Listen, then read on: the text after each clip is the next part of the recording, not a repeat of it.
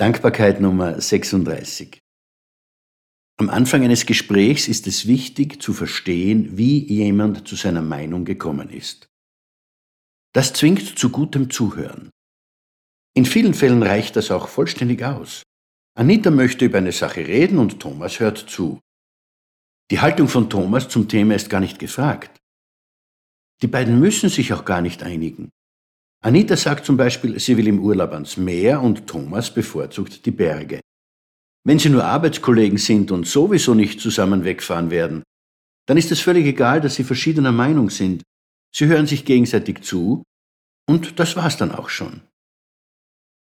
Manchmal aber ist es eine Sache, die beide betrifft. Wenn Anita und Thomas ein Paar sind und zusammen in den Urlaub fahren wollen, dann ist die Frage, wohin sie in den Urlaub fahren möchten, etwas, wo sie sich einigen müssen. Wir alle haben schon Situationen miterlebt, wo solche Fragen zu ernsten Zerwürfnissen geführt haben. Es ist eigentlich kaum zu glauben. Ein Paar möchte etwas zusammen unternehmen, aber sie können sich nicht einigen und zerstreiten sich an einer Sache, die sie eigentlich weiter zusammenbringen hätte können. Es sind ganz oft solche Kleinigkeiten, an denen im Privatleben Beziehungen und im Berufsleben Karrieren zerbrechen. Es geht objektiv gesehen um nichts, aber durch unbedachte Bemerkungen schaukelt sich eine Angelegenheit hoch und wird zum Stolperstein. Wie gut wäre es da, wenn zumindest einer der beiden Partner sich fragt, wohin führt das, wenn wir so weitermachen? Ich nenne das Verstehen in die Zukunft. Statt stur auf dem eigenen Standpunkt zu verharren, der in aller Regel nur mit der jeweiligen Vergangenheit zu begründen ist, fragt man sich, ob man das vorhersehbare Ende der Sache wirklich will. Das Problem ist nicht die Antwort auf diese Frage.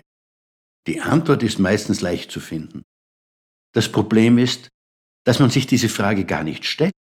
Vor lauter Recht haben bemerkt man gar nicht, wohin man gerade unterwegs ist.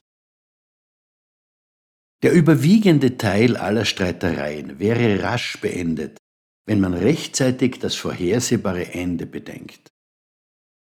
Wenn man in einem Konflikt steckt, dann sollte man sich immer wieder zwischendurch fragen, wo es hinführt, wenn man so weitermacht wie bisher.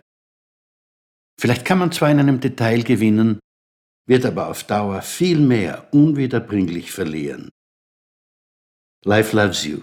Alles wird wieder gut. Ihr Manfred Winterheller